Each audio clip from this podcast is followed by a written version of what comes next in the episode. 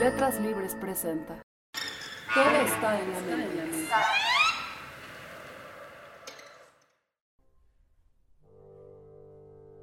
el Alzheimer es una de las enfermedades que llegan a producir demencia conforme eh, avanza la enfermedad. Es una enfermedad progresiva para la cual no hay tratamiento, que afecta en esencia a la población mayor de edad, 65 años para arriba, y que en esencia lo que hace es eh, disminuir las capacidades intelectuales, disminuir las capacidades de relación, disminuir las características que hace de una persona una persona, es decir, poder decidir, poder eh, eh, tomar alguna opción en lugar de otra, modificar alguna opinión, relacionarse con los seres humanos. Se saben muchos datos, se conocen, perdón, muchos datos en cuanto a la patología íntima, en cuanto a lo que sucede en la masa cerebral. Es importante conocerla, es importante diagnosticarla y aparentemente la prevalencia, es decir, la frecuencia de la enfermedad, no tanto es que haya aumentado, sino que la población en el mundo ha envejecido y por eso hay más casos cada vez de Alzheimer, porque somos más personas y porque la gente se muere con más años que, que anteriormente. Mi padre empezó a morir sin darse cuenta. Moisés perdió paulatinamente la razón. Las palabras dejaron de ser suyas y las llaves dejaron de abrir las puertas. El mundo no había cambiado. La tierra y el cielo eran los mismos. Lo que se había marchado era su esencia y su alma. El cuerpo se quedó y con él las llaves oxidadas que a partir de la enfermedad solo encontraban chapas vetustas, trabadas, imposibles de abrir. Lo de dentro se había ido para siempre. Sí existe una experiencia del del enfermo con Alzheimer, la experiencia suele ser devastadora porque en muchos casos las personas que sufren la enfermedad se van dando cuenta de la pérdida de algunas capacidades que tenían, capacidades intelectuales como sumar o como restar, como recordar números de teléfono en la memoria, o como poder abrir una puerta o no poderla abrir, o como no encontrar un papel donde siempre estaba, y cosas que eran cosas y situaciones que eran parte de la vida cotidiana se van perdiendo. Cuando se van dando cuenta de estas pérdidas, empieza a emerger una cierta angustia, una cierta preocupación porque se dan cuenta que están perdiendo muchas de sus capacidades intelectuales, mentales, de relación o de valerse solos en la vida cotidiana. Y eso produce eh, enojo y se traduce en una mala relación con sus seres cercanos y con él mismo. La mayoría de la gente eh, se va dando cuenta de esto y con eso van aislándose, lamentando mucho lo que sucede y en las épocas de lucidez pues también se dan cuenta que están dejando de ser lo que era. Son pérdidas lo que le pasa a esta persona, por, por así decirlo. Y al tener estas pérdidas y en ocasiones darse cuenta de que no las recuperará, pues hay un proceso de demolición en cuanto a la intelectualidad perdida y en cuanto a la incapacidad para regresar al mundo que tenían. Como internista veo a la familia que acompaña al enfermo y el sufrimiento de la familia es grande porque siempre hay la esperanza de que puedas mejorar. Y hasta ahora, hasta donde yo entiendo, los tratamientos existentes modifican muy poco el curso de la enfermedad. Entonces hay dos tipos de sufrimiento. El enfermo cuando va percatándose de que está dejando de ser él y la familia alrededor del enfermo pues, que sí implica un gran sufrimiento.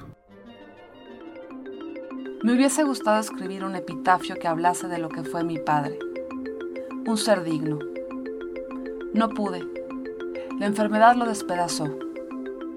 Hubiese preferido que no fuese la enfermedad de Alzheimer que tanto lo pisoteó la que finalmente lo llevase a la tumba, sino que fuese él quien le doblará los brazos a la muerte para decirle hasta aquí y para decirnos, adiós, hijos míos. Muchos pacientes con Alzheimer dejan de percatarse de su realidad y te dicen que está bien. Y hay muchos que tienen una vida totalmente en paz, pero que ya no son capaces de hacer nada. Y están en la casa y no se ubican ni en tiempo, ni en espacio, ni en persona. Para cuidar a un enfermo de Alzheimer, sea en casa o sea en una institución privada, pues se requiere de tiempo, dinero, elementos que muchas veces no se cuentan en muchísimos sitios. Y eso hace que el problema de Alzheimer se pueda convertir incluso pues si no en un problema de salud pública, sino un problema humano importante, porque a veces la familia no se da abasto para cuidarlos.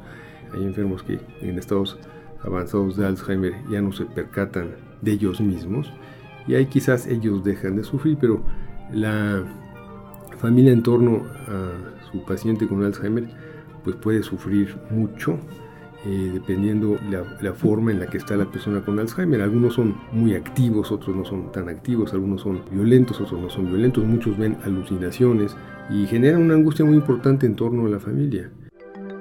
Él sufría cuando la conciencia regresaba. Con frecuencia sus lamentos eran difíciles de definir, no solo por la incapacidad o la pobreza del lenguaje, sino porque la devastación que muchas veces produce la enfermedad carece de palabras adecuadas o de términos sensibles que reproduzcan ad hoc el dolor del dolor. Conforme la enfermedad avanzaba, dejó de percatarse de la realidad, del tiempo y de quién era él. Cuando una persona pierde los atributos que lo caracterizan como ser humano, llamémosle relacionarse con otras personas, reflexionar, razonar, hacer uso de su inteligencia, hacer uso de, sus capacidades físicas, poder decidir, eh, poder eh, moverse de un lugar a otro. Para algunos filósofos estas personas dejan de ser personas, porque ya no tienen la capacidad de vincularse con el mundo. Cuando una persona deja de ser persona, las cuestiones que siguen son importantes. ¿Qué hacer con esta persona si enferma? ¿Qué hacer con esta persona si no hay recursos suficientes para cuidarlo? Todo puede eh, sonar muy inhumano, pero no es inhumano, es una cuestión ética muy profunda en la cual debemos reflexionar hasta dónde se debe proteger un enfermo de Alzheimer, hasta dónde hay que seguir ofreciéndole todo el tipo de medicamentos adecuados, todo número de hospitalizaciones, o reflexionar que si llegada alguna situación en que la vida del enfermo de Alzheimer eh, peligra por una neumonía o por un infarto, si tiene o no sentido seguir atendiendo a este tipo de enfermos. Son preguntas complicadas, las cuales deben de contestarse desde la óptica propia de la familia, de la persona, de los seres involucrados con la enfermedad de Alzheimer. Es difícil entender que sea tu padre el mismo que se despedaza ante tus ojos. No es cómodo aceptar que el ser que quieres y admiras, el hombre fuerte que sobrevivió escondido dos años en un bosque en Polonia durante el régimen nazi y que degollaba con las manos cerdos que robaba para no morir de hambre, sea el mismo que ahora se achica, camina con dificultad y deambula perdido, buscando su conciencia. Duele recordar que es tu padre, el mismo que ahora tocas y no responde. Duele verlo, respirarlo y aceptar que la enfermedad lo ha aniquilado. Los enfermos que van teniendo un padecimiento crónico del cual no pueden escapar y que puede ser progresivo y a veces devastador, pues lo que requieren de la familia y de los médicos y de los seres cercanos es que los acompañen. Esa es realmente una parte fundamental en, la forma de arropar a un enfermo. Pues brindarle protección, de hacerle saber que están con él, de atenderlos, otra palabra importante, y de facilitarles un poco eh, eh, las partes desagradables de su vida, tratar de estar presentes en decisiones complicadas. La enfermedad no solo pone a prueba al enfermo, sino pone a prueba a todo su entorno. Cuando empiezo a hablar de dignidad, me gusta citar en ocasiones a Kant, quien decía, el hombre no tiene precio, tiene que ver mucho con tu historia. Yo entiendo que una persona es digna cuando tiene la capacidad de darle a su vida y de conducirse en su vida por medio de los elementos, de actitudes, de acciones o de formas que a él le parecen las adecuadas. En el enfermo, el que va perdiendo su dignidad, pues en algún momento reparan si tiene sentido o no tiene sentido seguir viviendo. Depende cuál sea tu acepción inicial de dignidad y qué es lo que vas perdiendo. Que yo no creo que haya una definición adecuada de dignidad, pero lo que decía Kant me parece muy bien. Lo que más debemos tener los seres humanos es dignidad, no precio ni un valor, sino una dignidad. Cada quien sabe cuándo pierde su dignidad. Dos días antes de fallecer lo incorporé para que bebiese. Le ofrecí varias posibilidades y escogió la más adecuada, una cuba. Tras sorber unos tragos cortos, abrió los ojos y más sobrio y serio que nunca preguntó, ¿No he muerto? Le expliqué que no. Bebió otra vez y luego descansó. Cerró los ojos. Pasaron pocos segundos y regresó a su agonía, al sueño perpetuo que ahora era parte de su vida. Quizá en ese momento murió un poco, pero no lo suficiente.